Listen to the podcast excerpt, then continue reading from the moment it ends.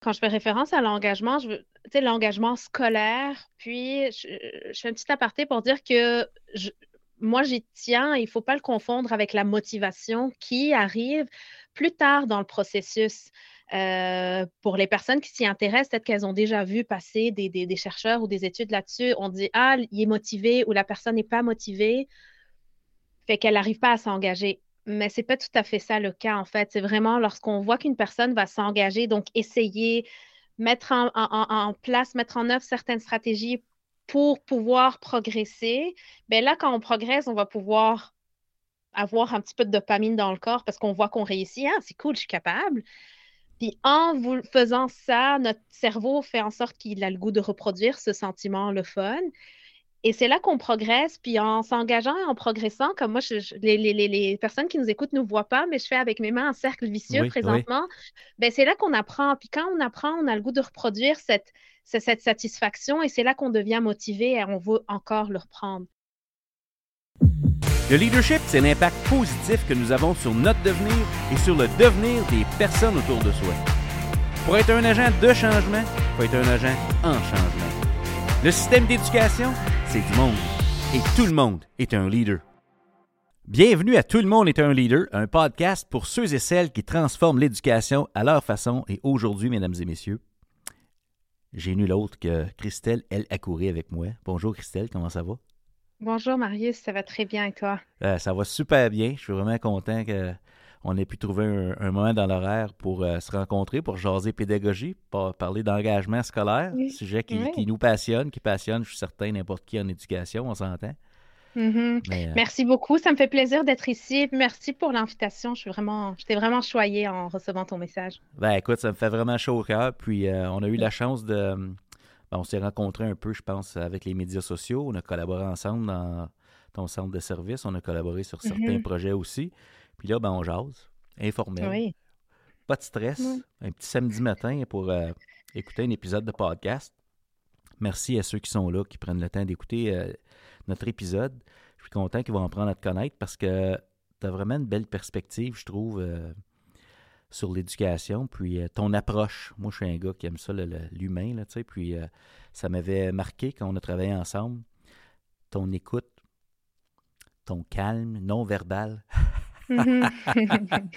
Même quand des fois, on peut avoir l'impression qu'on fait du surplace dans une conversation, je t'ai trouvé toujours euh, sensible et à l'écoute. Donc, ça, ça m'avait impressionné. Je ne l'ai jamais dit, mais là, je te le dis. oui, c'est ça. Je, le prends bien, mais euh, c'est une surprise de, t'entendre. Euh, c'est chouette. Ben, écoute, c'est ce que j'ai observé. Puis, peut-être pour le bénéfice des gens qui nous écoutent, qui ne savent pas c'est qui ça, Christelle, tu es conseillère mm-hmm. pédagogique, mais je te laisse te présenter de quel coin tu viens et ce que tu fais présentement. Super. Ben, euh, en fait, je suis, euh, je, me définis comme une pédagogue. Je suis en train de vivre ma dixième année euh, dans le milieu de l'éducation. c'est drôle que tu parles de l'humain parce que j'ai toujours été passionnée par l'humain. Les relations interpersonnelles, c'est quelque chose qui me, qui me tient beaucoup à cœur. Je suis Liban, je suis d'origine libanaise. je viens de ce petit coin-là de, de, pays. Euh, ben en fait, euh, une petite parenthèse, Christelle d'aujourd'hui serait pas vraiment, je ne serais pas vraiment qui je suis sans avoir vécu ce processus d'immigration à l'âge de, de, 15 ans, en pleine adolescence, en quittant un, à 15 pays ans natal. Pour vrai, hein? ouais. Oh, wow, OK, quand même. Euh, voilà, donc il y, y, a tout ce vécu-là en quittant un pays natal, comme je disais, en guerre, venir au Canada, ça impacte mes, mes interventions, mes relations aujourd'hui. Euh, puis pour revenir à la, pédagogue que je suis, donc après mon bac en éducation primaire et euh, en enseignement primaire et éducation préscolaire, j'ai décidé de commencer un micro-programme en littérature jeunesse et différenciation pédagogique. Ça, c'était pendant mes premières années d'enseignement. Euh, puis par la suite, ben, étant super curieuse et je voulais en, en apprendre davantage, prendre encore plus soin et mieux soin de nos élèves, j'ai euh, décidé de commencer le DESS en, difficulté d'adaptation et de comportement, euh, qui finalement euh, s'est poursuivi en une maîtrise en éducation. c'est drôle parce que mon parcours universitaire ne ressemble pas du tout à mon parcours scolaire qui a été beaucoup plus difficile, je te dirais. Mais une fois que, ouais, je, je te dirais que j'ai plus trouvé ma voie et quelque chose que j'aime vraiment particulièrement dans le domaine de l'éducation. Donc, il y a du vécu derrière ton choix de stratégie, ce qui te passionne, ce qui t'amène à être en relation d'aide, comme conseillère pédagogique, on s'entend, c'est ce qu'on fait, tes choix de programme. Là, euh, Mhm. on peut quasiment pas passer à côté ce que tu nous as dit tantôt. Tu as dit, tu serais pas la personne que tu es aujourd'hui sans ton processus. Est-ce qu'on peut mettre des mots là-dessus? Si, si- si tu vas bien aller là, là, moi, je serais curieux de voir comment tu as vécu ça, puis euh, qu'est-ce que tu veux dire quand tu dis tu serais pas la personne que tu es aujourd'hui? Puis tu as, mis le- t'as mis, t'as utilisé le mot processus. Donc, je te laisse Mhm. peut-être nous expliquer ce que ça veut dire pour toi, ça. Mais c'est sûr que c'est aujourd'hui, c'est quand même une chose plus facile à aborder euh, Ouais. là, quand on me pose la question qu'il y a peut-être une quinzaine d'années. Ouais. Euh, puis je disais que ça a eu un impact sur euh, la, la- pédagogue, l'enseignante ou la conseillère pédagogique que je suis aujourd'hui, parce que c'est quelque chose que j'ai vraiment vécu, euh, ce processus-là, je l'ai vécu, j'ai euh, ben, souffert, pleuré, ri, seule en famille. C'est un peu différent de quand on le lit, par exemple, dans un livre ou quand on l'entend. Puis ça a tenté, ça a tenté justement par la suite ma carrière et ça le tente encore parce que on est au quotidien dans le contexte où je suis en fait amené à travailler avec des jeunes, des adultes euh, issus de l'immigration, nouvellement arrivés ou arrivés depuis longtemps mais qui n'ont quand même jamais fait ce, ce- ce- ce deuil du processus migratoire parce que c'est gros quand même. Mhm. On, euh, moi, ça me fait plaisir de, de pouvoir en parler, même dernièrement avec des collègues, parce que c'est très inconnu Oui. pour une euh, personne qui ne l'a pas vécu. Ben, et absolument. ouais, ouais. Quand tu parles de deuil, tu par- parles-tu de deuil de ch- cha- changer de géographiquement, là, puis culturellement aussi? Je veux dire, il y a- il y, comme une adaptation majeure là. C'est ce que c'est ça que tu veux dire par deuil? Surtout, surtout. Mhm, mhm. Ouais, on se déracine puis on tente de s'enraciner à- ailleurs. Là. C'est, ouais. Exactement. Je pense que chaque tranche d'âge a sa difficulté en vivant ce, ce- cette expérience-là. Ouais. Ouais. Wow. Mhm. T'as ri, Ça- t'as- pleuré, t'as, t'as vécu toutes sortes de choses, puis t'as dit que ça a façonné, dans le fond, qui tu es aujourd'hui. Euh, en relation d'aide, j'imagine que ça... Je, je- là, je fais une, une supposition. Là. Euh, je devrais peut-être te demander comment est-ce que cette expérience-là te sert quand vient le temps d'entrer en relation avec des gens en relation d'aide avec qui on demande parfois de faire des deuils avec certaines pratiques. Là? Mhm. A- As-tu fait ce lien-là ou euh, tu mettrais quoi comme mot là-dessus, toi? Je pense que je fais ce lien-là, je le vois, je l'observe surtout, si je m'observe un petit peu objectivement, euh, que je prends pas pour acquis quoi que ce soit lorsqu'une personne vient vers moi. Euh, pas de supposition et j'entends vraiment ce qu'elle essaie de me dire plutôt que ce que j'ai le goût d'entendre. OK. Oh my God. OK. Ouais. ça, c'est... euh, Veux-tu répéter ça? Aïe, aïe, aïe. Marius, tu me fais faire un exercice difficile. C'est bon, ça, là, je- là. Première fois que j'entends ça de même. C'est, euh, ça va à Ouais. peine d'être répété. Donc, tu essaies d'entendre ce que la personne essaie de te dire plutôt que d'entendre ce que tu veux. Ah, Ce que je veux entendre, c'est ça. Mm. Donc, vraiment comprendre ce que la personne essaie de me dire plutôt que d'entendre ce que j'ai le goût d'entendre. Je pense que je dis ça comme ça. OK. Mhm. C'est Ouais. fantastique. Ça ferait un beau T-shirt, ça. Ouais, hein? OK. C'est quelque chose qui sert euh, au quotidien dans nos salles de classe, puis tout, parce que ça s'applique également aux élèves. Oui. Ah, absolument. absolument. À, tout, à tout le Mhm. monde. En relation d'aide, c'est ce que c'est. Au service de l'autre, c'est euh, ça, ça, part, ça part de là. Ça part de là. OK. Quand on surmonte certains défis, certaines épreuves, puis après ça, on tournera la page, peut-être, si tu veux, plus sur euh, ce que tu fais présentement, mais avec ton, ton vécu puis ce processus-là, euh, tu as dit que tu es devenu la personne que tu es présentement. Des fois, quand on regarde derrière, on peut collecter des pièces d'or, tu sais, qui dit OK, ça, là, ça, j'ai ça maintenant dans mon coffre à outils parce que j'ai vécu ça. C'est le fruit de. Quand on Mhm. le vit, on le voit pas de même, mais quand on regarde derrière, on dit ça serait quoi les choses que tu dis ça, là? J'ai ces forces-là dans mon bagage en tant que personne, pas juste CP, parce que j'ai vécu ce processus-là. Ça serait quoi des, des retombées positives comme ça que tu as récoltées? Je t'avoue que c'est une question difficile parce que ça fait pas très longtemps que je suis en mesure de regarder en arrière et de ne et de pouvoir analyser la situation, pouvoir récolter, OK. euh, prendre la distance. Euh, c'est assez récent, mais comme je disais précédemment, c'est surtout peut-être le, le, euh, la transparence et, peut-être venir en aide aux autres, tout en, tout en, comme je disais, tout en vraiment prendre la situation au complet. Donc, des fois, on, fait face à, des défis dans la vie, mais c'est pas parce qu'à cause d'aujourd'hui, il y a quelque chose qui nous arrive, mais du passé. Fait que je prends vraiment le temps, ce qui me sert aujourd'hui, je dirais, comme personne ou comme euh, euh, euh, CP, pédagogue, c'est de, voir d'où la personne arrive, vraiment voir le, vécu, l'évolution, chose que je fais beaucoup avec quand je suis des élèves. Ça, c'est grâce au conseil de, magnifiques professeurs universitaires qui, qui me l'ont enseigné, de, de demander aux parents, à la famille de raconter le processus de, depuis la naissance jusqu'à un moment donné dans l'école, l'arrivée à une telle année, parce que ça a beaucoup d'impact euh, sur l'être qu'on devient, en fait, tout, tout, tout, tout notre vécu, ouais. Ah, absolument, absolument. Poser les questions, comment l'élève s'est-il rendu là? Mm-hmm, mm-hmm. Je te raconte une anecdote, OK? Oui. tu, tu m'as amené là avec ce que tu viens de dire. Je ne sais pas si ça a rapport, là, mais J'étais enseignant de français, moi, au secondaire, puis euh, j'enseignais un cours qui remplaçait un peu les... Il y a des élèves qui ne réussissaient pas l'épreuve provinciale, qui est en Ontario une exigence pour l'obtention du diplôme. Il faut que tu réussisses le test de compétences linguistiques en dixième année. Il mm. faut juste que tu le réussisses. Si tu ne le réussis pas deux fois, ben il y a un cours de 110 heures qui remplace le test pour s'assurer que c'est comme une mesure... Euh, pour pas échapper des élèves à cause d'une épreuve d'un jour, mais on se dit, OK, ben s'ils l'ont pas, on va les aider. Mm-hmm. Puis il y a un élève en particulier, regarde, il est rendu en 12e année, donc c'est euh, année 1 de cégep au Québec, presque, ou mettons secondaire 5. Mm-hmm. Et à l'époque, la calligraphie c'est, de, cet, élève-là, euh, c'est juste avant Google, sais, avant qu'on commence à faire le virage, les Chromebooks et tout ça, c'était comme. C'était juste un moteur de recherche Google. Il n'y avait pas la suite d'applications qu'on a là. Puis euh, cet élève-là, je dis j'ai la fameuse idée, regarde, je, vais t'aider, moi, avec ta calligraphie. Mm. fait là, j'avais euh, ma soeur enseignait au primaire. Je dis qu'est-ce qu'on fait quand un élève a besoin d'aide avec euh, la calligraphie? Fait que là, on, trouve certains exercices, tu sais.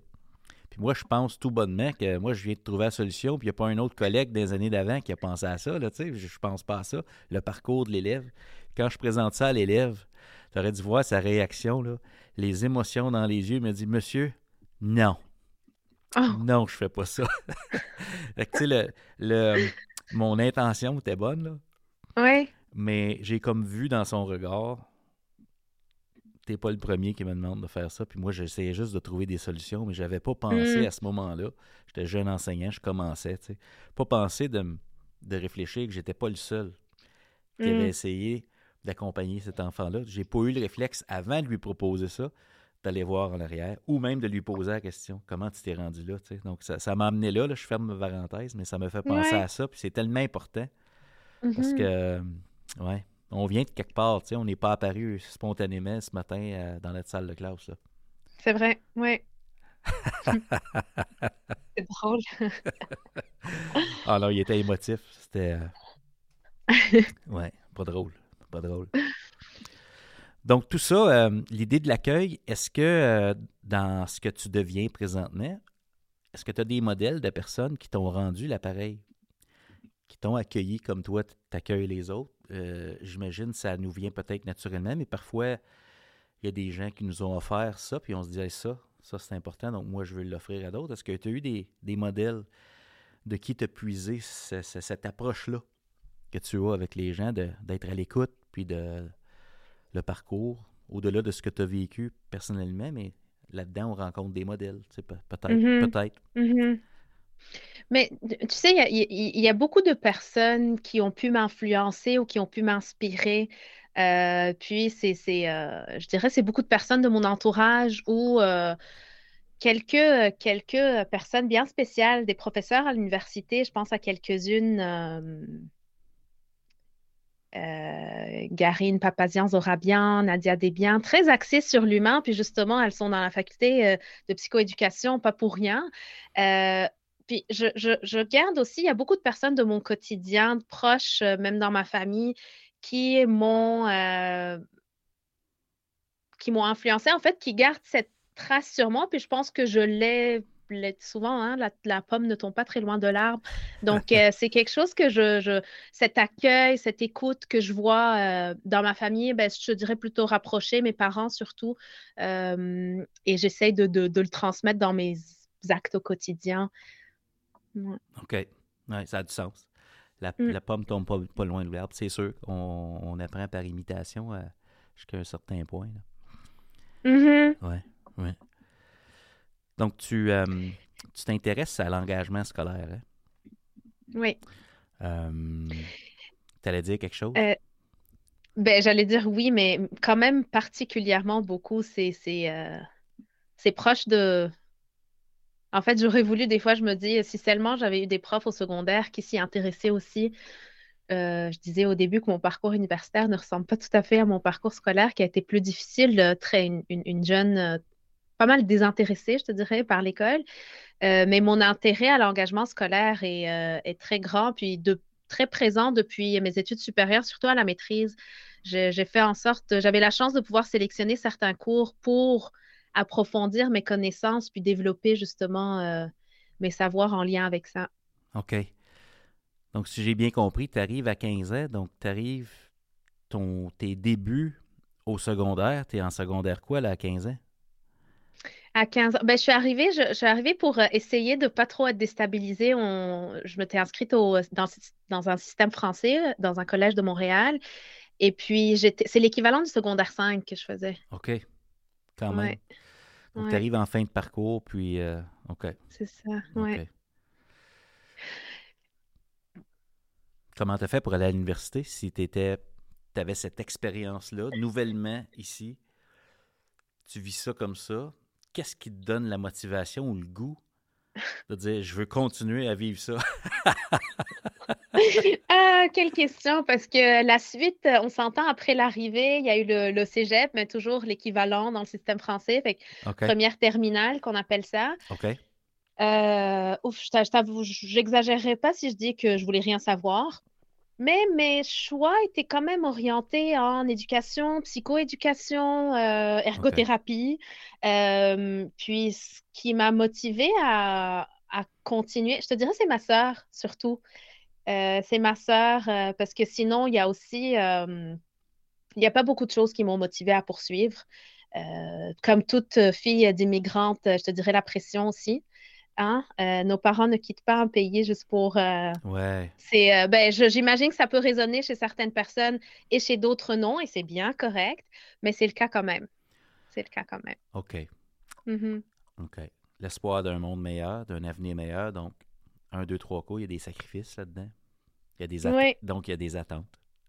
Oui, et quand même, exactement. OK. Puis, c'est ça, pour revenir à l'engagement scolaire, c'est vraiment l'idée de je, me suis intéressée, ben, peut-être pas au début de mon parcours au bac, mais un peu plus tard, mais c'était de voir comment on peut fournir aux, apprenants euh, des opportunités pour les aider à, progresser, à accomplir les choses qu'ils aiment, à, pouvoir aller de l'avant, puis leur offrir des opportunités, parce que c'est pas vrai que c'est pas vrai que l'humain n'est pas curieux, c'est pas vrai que l'humain ne n'est pas avec cette, ses capacités intellectuelles pour pouvoir aller de l'avant.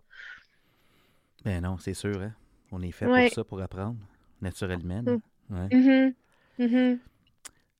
Donc, toi, tu as fait des études là-dedans, ça t'intéresse. Euh, J'allais te demander, dans tes mots à toi, mm-hmm. question qui peut sembler farfelue, mais question quand même euh, importante. C'est quoi ça, l'engagement? Puis pourquoi c'est important? Parce mm. qu'on en parle partout de ça, l'engagement de l'élève. C'est quoi mm. l'engagement, puis pourquoi c'est important? Dans tes mots à toi, mettons, là, avec ton vécu, puis tes études, ce que tu vois, CP, mm-hmm. CP, on voit toutes sortes de choses. Mm-hmm. Donc. Mm. Puis quand je fais référence personnellement, quand je fais référence à l'engagement, je veux, l'engagement scolaire, puis je, fais un petit aparté pour dire que moi, j'y tiens, il ne faut pas le confondre avec la motivation qui arrive plus tard dans le processus.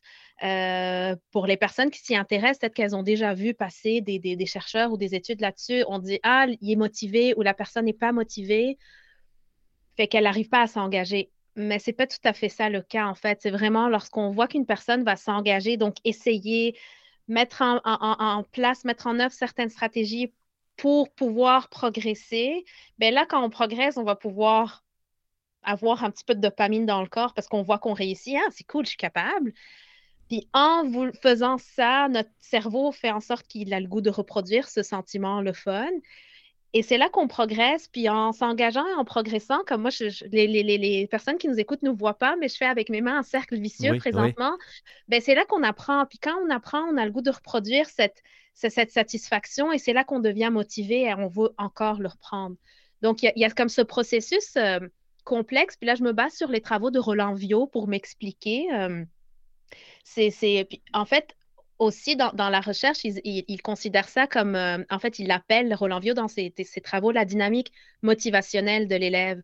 Puis on parle d'une dynamique motivationnelle parce qu'il y a quelque chose d'évolutif et de dynamique dans cette, dans cette optique-là. On parlait euh, plus tôt dans notre discussion de, de l'évolution, d'où vient l'élève, mais son vécu a un grand impact sur cette, cet engagement-là. C'est sûr qu'une personne qui a rarement vécu des réussites, elle n'a pas un très fort sentiment de, de, compétence. Elle se valorise pas en tant que telle, puis c'est pas du jour au lendemain que je vais changer quelque chose. Malheureusement, mais si on veut être honnête, c'est quand même le cas. C'est ce qui fait référence à, euh, si je peux, ben, tu m'as demandé peut-être d'aller avec mes mots, mais je ferai un petit peu du pouce sur les, les, les trois perceptions qui sont qu'on voit sur le terrain auprès des élèves, euh, en utilisant des mots un peu plus euh, du, du, du, milieu de l'éducation. Oui. Ben, en fait, quand on parle d'engagement, pour qu'il y ait engagement, il faut qu'il y ait trois perceptions qui sont assez élevées pour que l'élève puisse s'engager pour de vrai. Ah, OK. Puis, ces trois perceptions sont la perception de sa compétence, donc comment euh, je me perçois, est-ce que je suis capable de faire ce que le prof me demande? Est-ce que, euh, ben c'est sûr, est-ce que j'ai déjà le droit à l'erreur? Est-ce qu'il y a de la rétro prévue? Fait que là, il y a des choses que l'enseignant peut mettre en place pour que cette perception de, la compétence d'élève soit plutôt élevée. La deuxième perception, c'est la perception de l'élève qu'il a de, sa de la valeur d'une activité. Est-ce que c'est important ce que le prof me demande? Mm-hmm. Ou lorsqu'il se demande pourquoi je ferais ce qu'on me demande? Euh, à quoi ça va me servir? Puis là, il faut faire attention, il ne faut pas toujours avoir des utilités pour chacune et chaque petite minute de nos activités, mais vraiment avoir un regard global parce que c'est bien correct de répondre à ces questions lorsqu'elles émergent dans la salle de classe. Puis, pour finir avec la troisième perception, c'est la perception de contrôle ou de contrôlabilité qu'on appelle, c'est la possibilité de faire des choix dans mes apprentissages. Est-ce que je peux exercer un, jugement sur comment ça va se dérouler? Euh, des fois, le, plus classique, on, dit l'élève a le choix de production finale c'est déjà génial. Mais encore plus, est-ce que l'élève a le choix de travailler seul, en équipe, en diade? Est-ce qu'il peut choisir de le faire, euh, mettons, dans un contexte avec des plus vieux connectés? Est-ce qu'on peut le faire en mode asynchrone, synchrone? Donc, vraiment voir si on a un peu de contrôle sur la situation. Puis, mon Dieu, que ça s'applique à un âge adulte aussi, euh, avec des apprenants plus vieux, avec des enseignants, offrir des choix, puis accompagner dans ce processus de choix, parce que ça peut être euh, un peu overwhelming, un peu euh, un, trop plat, avoir à faire des choix tout seul. Donc voilà, ces, ces trois perceptions-là, lorsqu'elles sont élevées, ben, c'est là qu'on va voir qu'il y a, il y a un engagement dans les apprentissages. Puis quand il y a un engagement, on progresse, on apprend et c'est là qu'on devient plus motivé. Donc, euh, je résumerai ça comme ça. Oui, ben oui, oui, je trouve ça vraiment intéressant. Donc, les trois perceptions, je répète en rafale pour les gens qui sont en train de nous écouter. Donc, le premier, c'est la perception de soi. De sa compétence. De ma compétence. Est-ce que je suis capable de faire ça?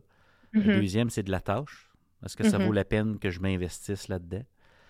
Puis le trois, c'est ma perception de contrôle. Donc, est-ce que j'ai des choix? Est-ce que j'ai une marge de manœuvre pour m'exprimer là-dedans? Et ça, selon Roland Villot, c'est ça? Exact. Ça, influence le niveau de motivation ou d'engagement de l'élève. Tout à fait. Wow. Je me dis, juste avec ce filtre-là, on ne peut pas planifier une leçon de la même façon ça change un peu l'angle. Euh, ça nous place directement dans la peau de l'apprenant et non pas de la personne qui dirige l'enseignement. Donc, on mm-hmm. tient compte de ça. C'est vraiment intéressant. Tout à fait. Oui. Oui. Puis je me dis, ça, ça, fait un petit peu écho à ce qu'on disait tantôt. Oui, l'enseignant, c'est sûr que l'enseignant reste l'expert de sa classe. Oui, le oui, oui. leader, il, il Oui. sait, il a sa vision, c'est lui qui a la vision claire d'où je veux amener mon mes élèves, euh, connaissant le programme, connaissant leur progression. Mais dans ce que tu viens de dire aussi, de résumer, il, il faut, c'est un must de pouvoir s'adapter à la personne qui est devant moi. Mhm. C'est pas des boîtes vides à remplir, donc Non, non, il non. faut vraiment pouvoir, ouais. Wow. Hmm. Tu disais aussi que la motivation vient du progrès. En d'autres mots, c'est pas ce qui précède nécessairement l'engagement. On pourrait, on pourrait croire, théoriquement, qu'on se dit, ben là, si l'élève arrive motivé, il va s'engager, puis s'il s'engage, il va réussir. Toi, ce que tu nous dis, c'est si l'élève réussit, ça le motive, là, il s'engage. Mhm. Il en, il en Puis- veut plus. Oui. Puis en fait, c'est- sûr que moi je le dis, mais je reprends quand même des, des, euh, Ah des oui, non, je recherches et des chercheurs en Oui, neurosciences, c'est Oui, ça? Puis voilà, on dit euh, parce qu'on entend souvent, même lorsque j'en parle avec des collègues ou des enseignants, OK, fait qu'il va être motivé quand je suis comme non, non, non, non, non. On va lui offrir des occasions pour qu'il progresse. Oui. En progressant, là, il va devenir motivé. Puis encore là, ça se peut qu'il y ait des rechutes, mais d'accepter que, ouais, mhm, Donc, on a tout intérêt, si je comprends bien, à orchestrer de réels succès. En d'autres mots, pas des succès artificiels, parce que ça, ça j'imagine qu'on n'a pas la récompense en dopamine si on se dit, ben là, j'ai pas vraiment réussi. Mhm. C'est une réussite, on le sait, quand on était juste à la bonne place dans notre zone proximale. Donc, on a intérêt à connaître à qui on a affaire, puis de les placer là pour la motivation, pas seulement pour l'apprentissage, mais s'il y a motivation, c'est parce qu'il y a eu apprentissage. Je me dis, on vise. Viser la motivation, c'est pratiquement viser plus haut que l'apprentissage, parce que c'est comme une récompense supplémentaire à l'apprentissage. C'est on est motivé à poursuivre, là, on crée un momentum, puis on se dit, hey, c'est le fun d'être ici. Tu sais, là, puis, euh, ouais. Je peux voir l'effet domino ou le cercle que tu faisais tantôt avec tes mains. Les gens ne voient pas, là, mais Mhm. Mhm. Puis réfléchir à ça, orchestrer, comme tu dis un petit peu tout ça, c'est le fait de se d'agir sur quelque chose sur lequel on a le contrôle. Parce que penser à Ah, comment je vais faire pour le motiver, mais voilà, tout ce qu'on vient d'aborder, en fait, ben, bien sûr, il y a d'autres aspects aussi, mais ce sont des choses faisables oui. dans la mesure du possible pour pouvoir avoir un impact. Bien sûr, je parle dans, dans des interventions universelles parce qu'il y a des cas également qui sont plus difficiles. Mhm. L'est. C'est sûr, il y a des exceptions à toute règle. Il n'y a pas de Mhm. baguette magique. C'est pas une recette miracle, mais ce sont des euh, principes fondamentaux. Il y a comme des, il y a comme une, euh, une vérité uni- universelle à ça, là, euh, une généralité en tout cas, là, qui s'applique dans plusieurs situations. Oui. Est-ce que ces trois principes-là, ces trois perceptions-là, s'appliquent aussi, mettons, là, à un adulte qui est enseignant ou à une direction d'école ou à une conseillère pédagogique? Ma perception de moi, la perception de la tâche qu'on me demande d'accomplir, donc ma liste de responsabilités, puis ma marge de manœuvre, est-ce que tu penses que ça, dans tes lectures, là, est-ce que les mêmes perceptions influencent les adultes en éducation, dans leur motivation? Puis est-ce qu'on a la même récompense qu'on plutôt que d'apprendre, mais quand on sent qu'on réussit dans ce qu'on fait, est-ce que ça c'est motivant? J'imagine, j'essaie de voir pourquoi ça serait pas vrai, là, tu sais. là. Mhm, Mais, mhm. euh, Mais j'ai le goût de dire oui. tu sais. Oui, c'est ça. Mais j'ai le goût de dire oui sans forcément pouvoir. euh, j'ai pas vraiment regardé, ou dans mes lectures, il n'y a pas beaucoup de. de euh, en- dans le domaine de l'andragogie, est-ce qu'on va aller voir au niveau de l'adulte, ça s'applique de la même façon? Je ne pourrais pas m'avancer là-dessus, mais mais mais il y a un- une certaine vérité dans, dans tout ça, comme ce que tu dis. Et puis nous, en tant que, que- qu'adultes, lorsqu'on. euh, euh, c'est vraiment rare qu'on n'ait pas le goût d'avoir des choix à faire. hein. C'est vraiment rare dans notre développement professionnel que ben, il y a de fortes chances que si je me sens pas super top ou que je me sens plutôt poche, ben, que j'ai pas le goût de m'investir là-dedans. C'est pour ça, le, dans, dans- dans la tâche, dans le rôle de, con- de conseillère pédagogique, ça va être important d'aller, ben, dans un premier temps, aider ces personnes à identifier leurs forces et leurs défis, puis faire du pouce là-dessus, surtout sur les forces, pour les, les aider à construire, puis se cibler des objectifs, euh, se cibler des objectifs réalistes. Puis moi, pour moi, ce que je viens de dire fait référence à sa perception de, de sa compétence et de la valeur d'une activité. Ouais. On ne s'engagera pas dans un développement professionnel qu'on n'a pas le goût de faire ou qu'on ne valorise pas. C'est clair, hein? Mhm, mhm. Tout est dit. Ouais, ouais. Non, mais c'est, c'est, c'est, c'est logique. Hmm. Mhm. Donc ça, ça veut dire qu'il y a sûrement des choses qu'on peut faire. Je ne sais pas si tu t'es penché là-dessus ou tu as des choses à nous partager. Moi, je t'écoute, puis je me dis, OK, dans ce que je fais, ou si je suis en salle de classe, ou si je suis dans peu importe le rôle, moi, je veux agir sur ces perceptions-là des gens dont je suis responsable. Donc, si j'ai une liste de 75 membres du personnel, j'ose croire que dans ma façon de gérer l'amélioration continue dans mon école, je pourrais peut-être faire des choses pour amener les gens à se percevoir positivement.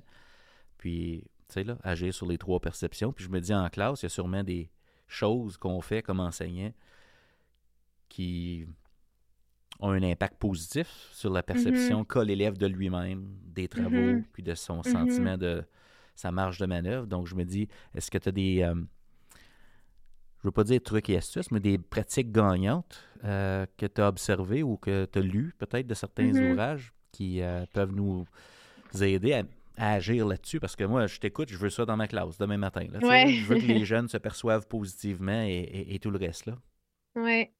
Puis, je, peux peut-être y aller avec peut-être euh, des, certaines pratiques, quelques-unes, parce que bien sûr, euh, il y a tellement de choses qui peuvent être faites, mais comme tu l'as dit, il y en a qui, sont, qui, qui ont été prouvées comme plus efficaces. OK. Euh, puis je mentionne aussi que c'est important de cibler peut-être une chose à la fois parce qu'on ne pourra pas tout attaquer. Non, non, non. Euh, je considère ça un petit peu comme dans notre démarche de développement professionnel. On ne pourra pas aller.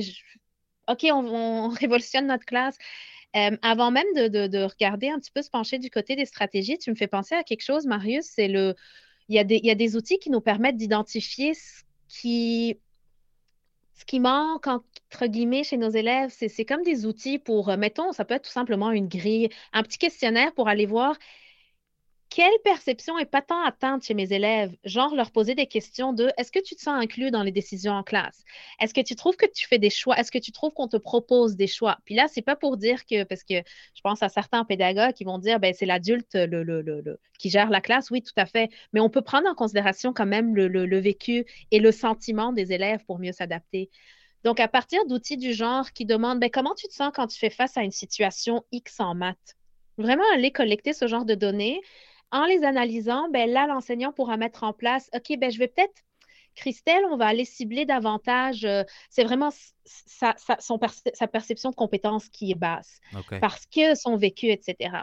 Donc ça, dans un premier temps, je dirais ça, c'est essentiel. Par la suite, si j'y vais euh, ben, en lien avec les... C'est tellement gros, si tu me permets. Écoute, ça, ça, ça peut complètement renverser ma perception de mon élève. Ah oui. Je pense peut-être qu'il m'aime pas, qu'il n'aime pas mon cours. Puis là, avec mon questionnaire, on, on obtient seulement les réponses aux questions qu'on pose. je peux mm-hmm. peut-être prendre conscience que mon élève a besoin de se sentir qu'il réussit. Ça n'a pas rapport avec moi.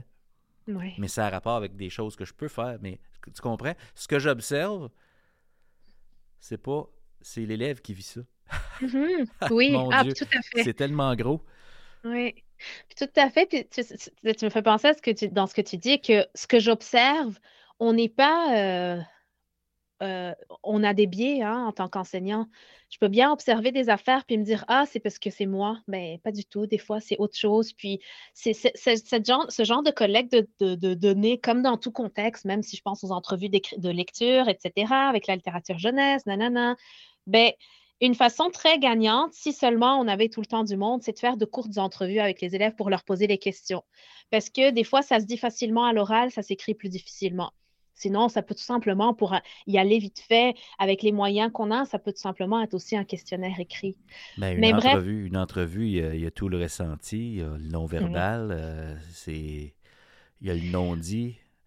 Euh, c'est, euh, je me dis, je me dis, là, je t'écoute, si si je sens pas que mes élèves sont motivés présentement, puis que je me dis c'est vraiment important qu'ils le soient, puis que là, je viens de prendre conscience que c'est peut-être pas rapport avec moi, mais il y a plein de choses que je peux faire. J'ai comme le goût de créer un espace pour ces entrevues-là, puis de dire OK, t'es un petit peu. Euh, ouais. Mm-hmm. je vais le prendre le temps. oui, ben, ça aura tellement un impact par la suite. Prendre le temps, reculer un petit peu, ralentir peut-être plutôt, ah pour par la suite mieux, mieux rebondir. Et, moi, je me souviens en classe, euh, j'ai surtout enseigné en sixième année, j'ai passé le plus de temps euh, au troisième cycle. ces entrevues pouvaient prendre la forme de ben, ce mois-ci, c'est quelques élèves en fait que je vais pouvoir, avec qui je vais pouvoir parler. Et euh, un de mes que je partage encore dans mes réseaux, sur les réseaux sociaux, c'est des petits questionnaires, des petits forms tout simplement, juste pour voir, OK, comment ça va? qu'est-ce qui se passe présentement? Qu'est-ce que tu penses que je devrais savoir? Mhm. Deux minutes. Wow. Deux minutes. Mm. Mais là, je m'intéresse à l'élève. Donc, pour revenir un petit peu à ce que tu disais, s'il y a des, des stratégies gagnantes ou peut-être, encore là, à adapter en fonction de, de- du niveau ou de, de- du contexte pour les personnes qui nous écoutent. euh, par rapport à, à- à la perception de sa compétence, ben, je pense dans un premier temps d'aller apprendre un petit peu dans la mesure du possible le vécu de l'élève. Euh, peut-être des fois en consultant son dossier scolaire. Puis qu'est-ce que je peux mettre en place? C'est au moins planifier un soutien au courant d'une tâche et le, et le dire aux élèves. OK, pendant cette tâche, vous allez avoir le droit à mes rétroactions, vous allez avoir le, le, le- le droit à euh, tel ou tel outil, ou même des fois rappeler la stratégie enseignée les dernières semaines. Ben, aujourd'hui, on utilise cette stratégie. C'est correct dans le processus d'apprentissage de cibler vraiment explicitement, ben, c'est correct. Il faut Mhm. être explicite. Euh, puis euh, euh, prévoir ce soutien aux élèves pour justement leur permettre de gravir cette courbe pendant qu'ils apprennent. Donc, ça, c'est quelques petites choses qui peuvent être euh, euh, utiles à mettre en place pour agir, avoir un impact sur la perception de compétences d'élèves. Puis, bien sûr, en planifiant des activités, ben, nous assurer que c'est des activités adaptées à leur zone proximale de développement, tout en suivant notre programme, mais nous assurer que ben, Joshua, euh, il va pouvoir y atteindre cette tâche pas en nivelant vers le bas, mais juste nous assurant que dans notre enseignement, on les a amenés là. Ça serait, c'est quand même curieux qu'on pourrait penser qu'on nivelle vers le bas quand on prend l'élève là où il, là où il est rendu, tu sais.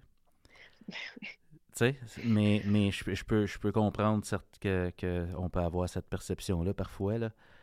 Euh, J'avais une idée, mon Dieu, puis ça, ça m'échappe, mais euh, les questions que tu poses aux, aux élèves, euh, l'idée d'annoncer que Mm. le soutien sera disponible pendant X période de temps. Je trouve ça tellement génial de dire ça. Là, je, je me dis, ça donne la permission aux élèves de faire appel à l'aide parce qu'ils n'ont pas eu besoin d'initier une demande à l'aide. Mm. Madame a dit que c'est ça notre job d'élève présentement, c'est de demander de l'aide parce Mhm. qu'elle l'a dit. Là, donc, je fais juste ce qu'elle me demande, j'ai pas l'air fou. Je Mhm. hein? Donc, je me Oui. dis euh, d'être explicite dans ces moments-là, c'est tellement une bonne idée. Je pense que c'est la première Oui. fois que j'entends ça Ah oui. cette idée-là, puis je trouve ça génial. Tu sais, tu me fais penser à quelque chose que, ben, dernièrement, avec une élève en orthopédagogie, la, la- je lui ai dit, mais tu sais, parce que je vois, OK, ça traîne, la personne n'a pas de réponse, puis tu sais, tu as le droit de me poser la question, tu as le droit de me dire que tu ne sais pas. Mhm. Là, le gros regard, qu'est-ce qu'elle raconte, Christelle? Mais, mais c'est vrai aussi, parce que bon, dans le vécu, des fois, on, on, on nous dit que, ah ben non, il a pas... on n'a pas le droit aux questions. Non, non. Et ça, ça normalise cette demande d'aide et même le droit à l'erreur que ben, je ne le sais pas, puis si je demande jamais, ben, je ne le saurai pas plus. Ouais, un bon élève, ça pose pas de questions. Oh mon Dieu, j'étais pas bonne alors.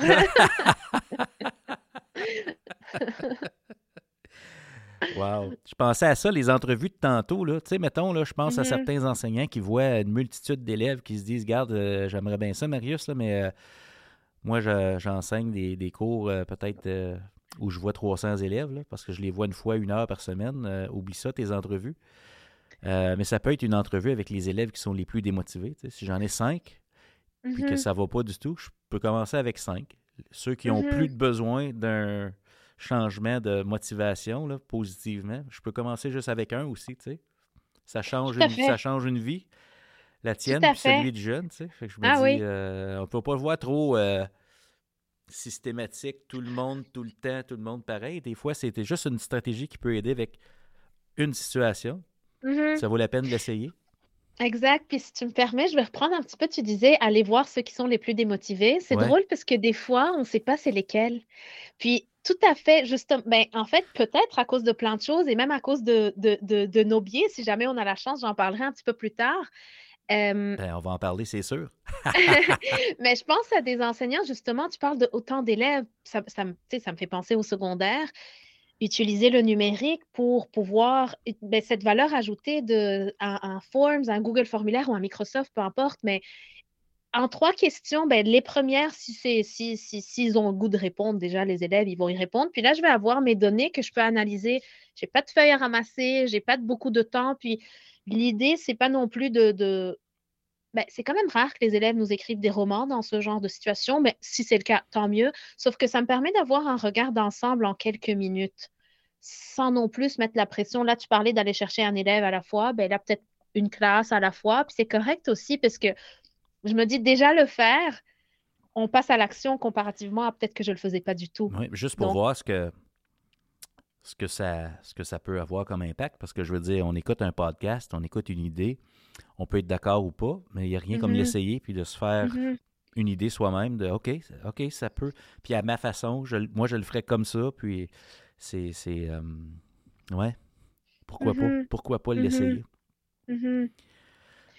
Euh, par rapport à tantôt, on, parlait de certaines stratégies gagnantes. Je parlais de la, la, perception de sa compétence. Je n'avais pas continué avec d'autres affaires. Ben, en fait, je peux donner, je peux, je peux en glisser un mot ou, des. J'allais dire, s'il y a des personnes qui veulent l'écouter, j'ai donné l'été. Euh, l'été dernier, en 2022, euh, au début de l'été, une, conférence avec Théa à l'école. Ah, Elle est hein? enregistrée, disponible en ligne. Oui, exactement.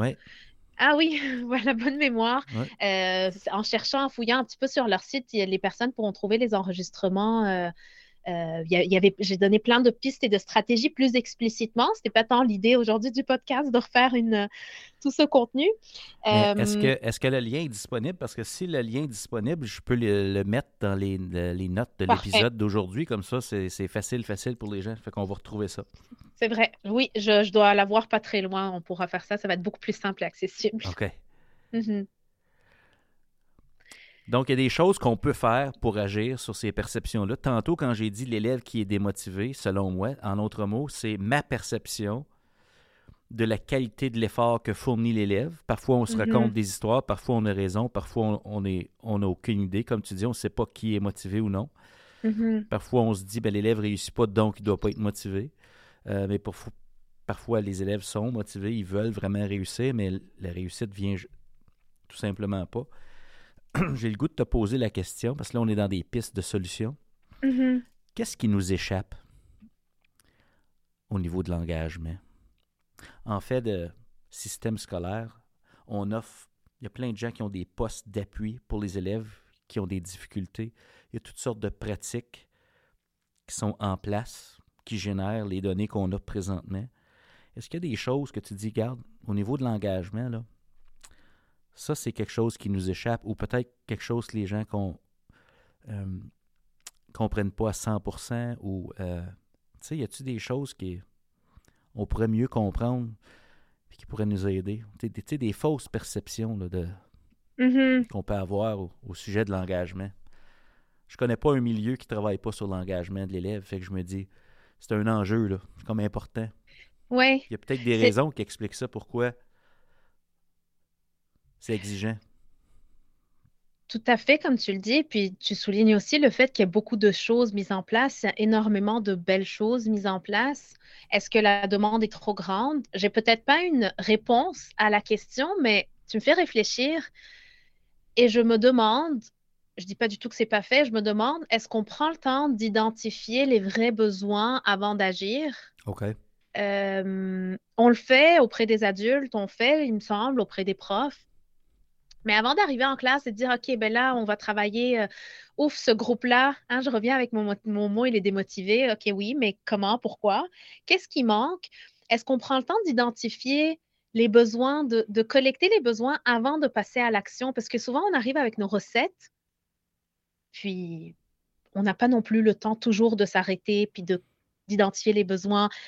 Mais dans une optique d'intervention, je ne sais pas trop sur quoi on intervient. Puis comme je disais, ce n'est pas tant une réponse, mais peut-être une réflexion. Je ne sais pas sur quoi on intervient si on n'identifie pas des besoins au préalable. Je fais le lien avec en orthopédagogie, mais c'est pareil, je ne peux pas, bien que tu me dises, Marie, tiens, Christelle, tu peux suivre mon élève, euh, il, est, il y a ça, ça, ça, ça, ça qu'il a besoin de travailler je te crois, mais je vais quand même faire une petite évaluation diagnostique pour comprendre ce qu'il lui faut, où est-ce qu'il est rendu et tout. Et ça s'applique un peu à l'engagement parce que c'est. Euh, est-ce qu'en salle de classe, on est, on est formé pour enseigner, mais dans cet enseignement, il y a la gestion de la classe qui en fait partie. Et l'engagement fait quand même référence à du comportemental. Quand même. Il, y a, un aspect comportemental là-dedans. puis je te dirais, c'est, c'est, ce qui m'a aussi poussé à aller fouiller davantage et poursuivre mes études. Je, trouvais que je voulais offrir plus à mes élèves. Mais ça, c'est personnel et c'est mon choix et mon objectif. ça s'applique. C'est pas du tout obligatoire. Ben, on a tous nos raisons qui nous amènent à être en éducation puis à occuper les postes qu'on a présentement. Donc, mm-hmm. il y a comme des choses qui nous allument, des choses qui, sont, euh, qui ont de la valeur pour nous. donc, euh, c'est sûr. Moi, dans mon vécu, j'ai n'ai pas eu à travailler en orthopédagogie, donc c'est pas vraiment un domaine que je, que je connais. J'ai pas de vécu là, mais je, je comprends l'importance de tout ça. Moi, dans mon parcours, j'ai euh, été conseiller pédagogique aussi, puis euh, mes dossiers, c'était la grammaire nouvelle, puis euh, mm-hmm. l'évaluation, puis le lien avec l'engagement de l'élève. C'était que, puis après ça, j'ai été responsable de l'intégration. À l'époque, ça s'appelait des compétences du 21e siècle, mais dans le fond, c'était mm. la théorie d'action, c'était si on intègre la technologie de façon réfléchie, les élèves vont être plus engagés. Puis j'ai mm-hmm. aussi fait des projets avec des livres électroniques dans ma salle de classe à l'époque avec le ministère. La théorie d'action, c'était si les élèves lisent sur un livre électronique, ils vont être plus engagés que si c'est un livre papier. On voulait tellement que la technologie soit la hein? solution. Mais j'ai comme deux angles ici, puis on ne mm-hmm. peut pas en parler en même temps. Il y a comme la techno, comme vecteur d'engagement de, l'élève. Mm-hmm. Puis tu as de l'autre côté les pratiques en évaluation. Toi, ce que tu disais, c'est quand tu réussis, l'élève est motivé. Et ce qu'on a découvert grâce à une recherche pan-canadienne qui avait été faite par l'Association canadienne d'éducation, ACE, qui est maintenant le réseau EdCan. En 2010-2011, ils ont publié des rapports. La recherche, ça s'appelait euh, Qu'as-tu fait à l'école aujourd'hui? Euh, l'échantillon des élèves, 67 000 quelques élèves de partout au Canada, de la quatrième ou cinquième année jusqu'à douzième année. Et on a constaté, grâce à cette recherche-là, que l'engagement intellectuel de l'élève décroît dramatiquement. Et puis, euh, ça atteint autour de 41 à 45% les deux dernières années du secondaire. Les élèves se disent engagés mm. intellectuellement. je pense à Christelle qui décrit un peu comment elle se sentait dans sa classe en secondaire 5. Mm-hmm. Mm-hmm. C'est un peu ça le portrait. Puis, ce que j'ai trouvé rassurant de la recherche, c'est que c'était répandu. Donc, c'était pas mm. la faute d'une personne. Mais, le fruit de cette recherche-là a démontré que les pratiques en évaluation étaient, y étaient pour beaucoup. Ah oui. En autre mot, notre façon, puis pourtant, on veut gérer la motivation et l'engagement en disant ça compte, en disant ben là, il y a un quiz vendredi, donc là, il faut vraiment que tu sois motivé. Là. Ben ça, ça fait en sorte que les élèves sont démotivés. Puis je ne veux, pas faire le, le débat de l'évaluation aujourd'hui, mais ça, c'est un des enjeux. En autre mot, il y a, il y a tout ce qu'on fait pour générer l'engagement ou la motivation. Puis il y a aussi des pratiques qui sont bien ancrées, mm-hmm. qui jouent contre nous et qui autre, euh, autre chose. Donc je me dis, euh, on n'est pas sorti du bois par rapport à tout ça, mais c'est le fun de voir que la recherche est claire dans ce que tu nous dis. Si mm-hmm. l'élève réussit, ben, il est motivé. On a mm. tout intérêt à créer un milieu où on amène nos élèves à réussir. Des vraies réussites, pas faire semblant. Donc, je me dis, euh, si ça demande un changement, changement de pratique, il me semble que ça va à peine. Exactement, exactement. Puis on voit toute cette euh, transformation, c'est pas du tout récente, mais depuis, mon Dieu, au moins une dizaine ou quinzaine d'années, euh, euh, toutes ces questions par rapport à l'évaluation, sans, ouvrir la parenthèse, je pense que c'est un débat très, très, très euh, actif, surtout encore aujourd'hui. donc oui, il y a tout un questionnement à avoir là-dessus. Au-delà d'une cote ou une note, il y a le comment je m'en sers, puis est-ce que c'est au service de la motivation de l'élève. Donc, il y a, mm-hmm. Côté techno, je sais que tu es très habile avec la technologie. Tu as mentionné des formulaires et tout ça, puisque ce qu'on peut faire mm-hmm. avec, les élèves. Qu'est-ce que tu as vu, toi, comme bonne pratique euh, au niveau de la motivation et l'engagement et la place du numérique? Comment tu vois ça, toi, la place du numérique et l'engagement de l'élève? Mm-hmm. Y a-t-il des pratiques gagnantes là que tu remarques? Mais c'est, je suis contente que tu en parles, en fait. Puis, euh, euh, des pratiques. En fait, comment je, vais peut-être parler de comment le numérique va venir soutenir ça, puis comment le numérique va être un outil pour l'engagement. Euh, je me permets le, petit aparté parce qu'on l'entend encore très souvent. Euh, c'est pas du tout ce que tu as dit, même c'est moi-même qui ouvre la parenthèse. Comment le numérique va venir motiver les élèves? Puis, euh, ben, des fois, quand on teste, vraiment pas un très grand échantillon, mais en salle de classe, comment, ah ben oui, j'ai fait ce projet, d'écriture d'un livre collaboratif en insérant plein de choses, des œuvres des élèves, de la création même des élèves. Puis là, ils sont motivés. Oui, mais ils ne sont pas motivés parce qu'ils ont fait un livre sur les technologies. Ils le sont parce que tu as répondu à, c'est drôle, on vient d'en parler, à des critères dans leur perception. Ils ont, ils ont eu des choix à faire. Ils étaient engagés parce qu'ils ont peut-être dessiné, ils ont créé leur propre histoire. Fort probablement, ils ont pu même choisir la thématique de, cette, euh, de l'histoire qu'ils ont créée on est allé chercher des compétences dans ce genre de projet qui sont variées dans, les, dans la salle de classe. Si je, si je travaille avec mon ami, ça se peut que moi, j'ai le goût de, de m'occuper de l'aspect audio alors qu'elle de l'aspect euh, euh, euh, dessin, puis ensemble, on crée l'histoire. Donc, étant donné que j'ai agi là-dessus, ben là, le projet, oui, il est intéressant et, ils ont pu progresser, apprendre et donc être motivés. Donc, je reviens là-dessus parce que c'est la base encore. Donc, les, la base était, était au niveau de l'engagement, oui. Donc, on attribue au numérique des qualités, ou en tout cas la motivation, alors que c'est le processus, la vedette et la démarche. Puis, comme tu dis, le numérique a soutenu, ça. Là, là, je fais une inférence, OK? Je fais un lien avec mon vécu parce que c'est comme ça que mon cerveau fonctionne. oui. Ça veut dire qu'une année, je fais un projet avec des élèves. C'est notre projet. On le monte ensemble, on le co-construit, on le réfléchit ensemble. Je bâtis mes outils au fur et à mesure. Des fois, j'ai l'impression que je suis à peu près 50 minutes en avant de mes élèves dans ma préparation, mais ça roule, les jeunes sont, motivés. L'année suivante, mon projet il est, entre guillemets, monté. Uh-huh. Je l'impose à ma prochaine équipe, puis ils ne lèvent pas mon projet. Fait que tu es en train de me dire que c'est pas le projet le problème, c'est pas le numérique, la vedette, c'est pas le projet, la vedette, c'est la démarche. Je viens, de faire, je, viens de faire ce lien-là. Mm-hmm. Wow! Ça porte à réfléchir sur comment je réutilise, entre guillemets, mes recettes en classe. Euh, pour... Donc là, je disais, je faisais cette petite parenthèse pour, pour finir ma réponse à ta question initiale. Ben, justement, pour moi, le numérique, son apport, c'est de réfléchir comment on va tirer profit du numérique pour soutenir les apprentissages des élèves, pour les amener à progresser. Ça revient toujours à ça. Et euh, l'utilisation du numérique doit toujours être réfléchie. On ne va pas l'utiliser juste pour le plaisir de l'utiliser. Euh, ah, je fais des tics. Ben, il faut qu'il faut que ce soit rentable pédagogiquement. Il faut que ça apporte de quoi à mes élèves. Et c'est un outil qui va être très bénéfique justement pour rendre du contenu accessible. Et là, je vais pouvoir aller cibler tous mes élèves ayant des difficultés ou pas pour faire en sorte que mon contenu de cours est accessible. En un clic, un élève peut écouter mes consignes. En un clic, l'élève peut accéder à mes consignes de la maison, à l'école, etc. Donc, il y a tout un aspect d'accessibilité là-dedans qui fait en sorte que ben, on donne accès, on enlève les barrières. Ben écoute, dans euh. les 2,5 dernières années, si ça n'avait pas été du numérique, on perdait l'accès à nos élèves. Donc, euh, le mot l'accessibilité, c'est un très gros levier. Mais comme tu mm-hmm. dis, c'est pas la, c'est la démarche qui compte c'est les trois perceptions. Là. Écoute, on, garde ça en tête. C'est vraiment intéressant. Vraiment intéressant. Il faudrait faire une mini-série avec ça. Quand tu veux. Écoute, c'est fameux. C'est vraiment le fun de jaser avec toi.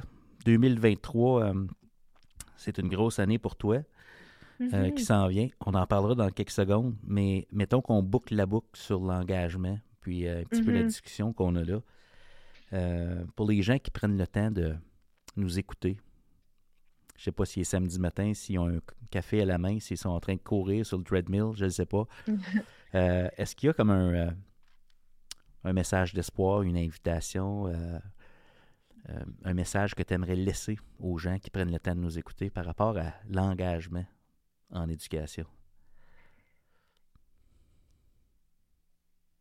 Je commencerai par quelque chose de petit, c'est si ces personnes s'y intéressent, c'est vraiment génial de, continuer. Si c'est très nouveau, de s'y intéresser, il n'est jamais trop tard. Euh, puis si ça leur tente de se lancer, euh, d'y penser et de l'intégrer davantage dans leur pratique, c'est de cibler une chose pour commencer. De cibler une chose parce que le but, c'est eux aussi qui progressent. Donc, je mm-hmm. leur dirais de cibler une chose euh, dans, une optique d'aller chercher l'information, il vaut mieux se donner un objectif réaliste. Donc, je fais référence un petit peu à ça. Ça serait de, cibler une chose parce que sans engagement, on ne va pas vraiment progresser. puis ce qu'on veut, surtout à l'école, c'est que nos élèves progressent. J'ai beaucoup parlé de progrès, pas de réussite en tant que telle. C'est, c'est, on, en parlera une autre fois peut-être, mais c'est important. On veut que les élèves avancent. Euh, oui. Ouais. C'est fantastique. Merci tellement d'avoir pris le temps aujourd'hui. Là, je, disais qu'en 2023, c'est une grosse année pour toi. Euh, tu vas avoir un petit bébé. Tu vas devenir maman. Oui. Hein? C'est de toute beauté, ça. Toutes mes félicitations. Merci. Vous As-tu euh, une date euh, Au mois de juin. Au mois de juin, hein? Wow. Je vais finir mon année scolaire avec un petit bébé. c'est extraordinaire. Puis, mettons que mettons qu'on se projette dans l'avenir avec ce beau petit bébé-là en santé. Euh, T'imagines le monde de l'éducation quand ton petit mm-hmm. bébé va faire son entrée dans le monde scolaire. C'est dans quelques années. on est à, peine à un, plan quinquennal d'y arriver. Puis, le, monde, le monde change, l'intelligence artificielle est, arrivée, puis euh, on ne sait pas ça va avoir l'air de quoi, mais toi, en tant que future maman, mm-hmm. qu'est-ce que tu espères du monde de l'éducation qui va accueillir le petit bébé qui s'en vient, qu'est-ce que tu souhaiterais? Mettons que tu as une baguette magique, là, tu dis ça, j'aimerais ça que mm-hmm. ça, ça, fasse partie du monde scolaire. Euh, c'est vraiment une question très difficile, euh, euh, Marius, pour une personne comme moi qui est très critique. Pas dans le mauvais sens du terme, mais ouf que, ouais, je peux. ce que j'espère, j'espère qu'on continue à, évoluer dans une direction, euh, je ne veux pas dire bonne, mais respectable. J'espère surtout qu'on continue à écouter nos experts et, des, la science. OK. On oublie des fois que l'éducation, c'est une science, mais je, mm-hmm. je, nous souhaite ça parce que je me dis qu'en faisant ça, il y aura un impact. Euh, il y a déjà un impact. On continuera à avoir un impact dans nos écoles. Euh, je souhaite à à mon bébé, mais à tous les autres enfants du système, d'avoir un milieu qui les prend en considération, qui considère qui ils sont, leur identité, leur culture. Euh, j'en ai parlé au début, je reviens là-dessus, mais euh, aller prendre les élèves où ils sont pour écouter ce qu'ils sont et qui ils sont et aller les rejoindre où ils sont plutôt que leur attribuer une étiquette. Wow, euh, ouais, ouais, ouais. Mm. Ben, je nous souhaite ça à tout le monde. Oui. faire partie de tout ça. Merci d'avoir pris le temps de jaser avec nous aujourd'hui. C'était extraordinaire. Ça me fait vraiment plaisir. C'était Christelle El Akouri. À tout le monde est un leader. Wow! Quel épisode inspirant avec notre collègue Christelle. Les perceptions qu'a l'élève. Perception de lui-même, de la tâche, de son autonomie, sa marge de manœuvre.